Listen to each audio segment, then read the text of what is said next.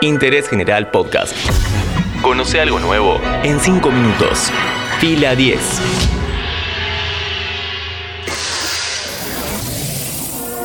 Bienvenidos y bienvenidas a un nuevo podcast original de interés general sobre cine y series. En Estados Unidos se estrenó una película épica, medieval, oscura sobre la travesía de un joven en la búsqueda del honor y de convertirse en un caballero de la mesa redonda. Mi nombre es Matías Daneri y hoy hablamos sobre The Green Knight.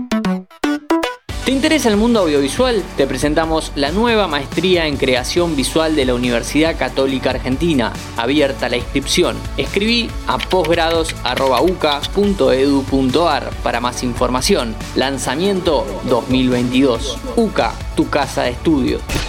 The Green Knight es una historia de fantasía medieval que cuenta las desventuras de Gawain, sobrino del rey Arturo, quien deberá emprender un viaje para luchar contra el Caballero Verde y así conseguir una historia de honor y valentía que le dará un lugar en la mesa redonda, al lado del resto de los Caballeros del Rey. Está producida por A24, a esta altura sinónimo de calidad, y dirigida por el talentoso David Lowery, a quien ya habíamos visto en películas de factura técnica más chica, como por ejemplo A Ghost Story.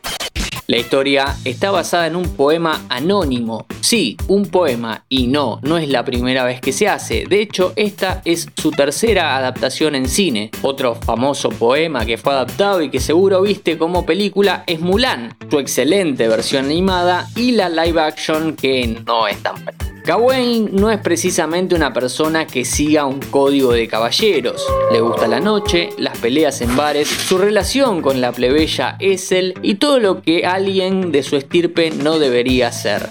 Sin embargo, dentro de nuestro protagonista algo se mueve, porque hay un mandato familiar, un pueblo expectante a que haga honor a la valentía familiar.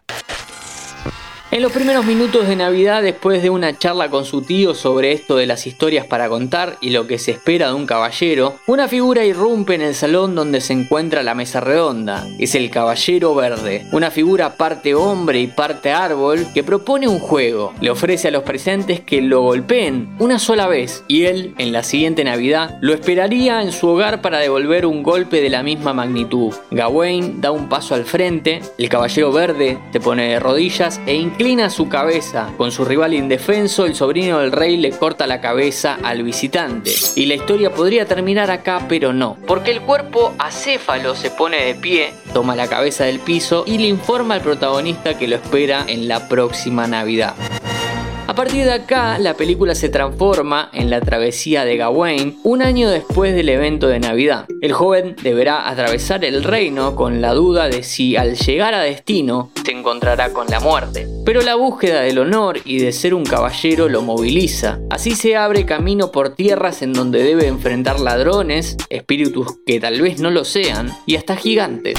Cuando uno dice fantasía medieval, parte del público se va y parte se queda. Para colmo, no es una película como la de los últimos tiempos en donde lo que prima es el combate, espada contra espada, acero destruyendo acero. Es una película que corre con el riesgo de que alguien en Twitter diga que es lenta porque no pasa nada. Pero todo lo contrario, durante dos horas de largometraje el director reversiona el poema para hablarnos sobre masculinidad. Porque algo que vamos entendiendo mediante pasan los minutos es que Gawain, interpretado por Dev Patel, no hace nada porque realmente lo desee. Es el mandato familiar lo que se espera de un caballero, lo que verdaderamente moviliza al protagonista. De hecho, en ninguna de sus aventuras hace algo que sea realmente honorable. Todo lo que le sucede lo supera con la ayuda de su madre, la hechicera Morgana.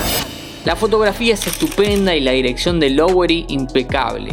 La travesía de Gawain es un viaje visual para el espectador que va disfrutando de los paisajes y los colores gracias a planos largos. Oficialmente mejoró el año, o al menos la segunda mitad arrancó de la mejor manera.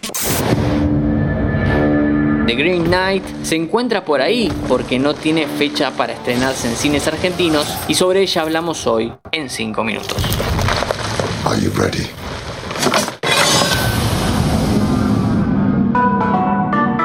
Interés General Podcast.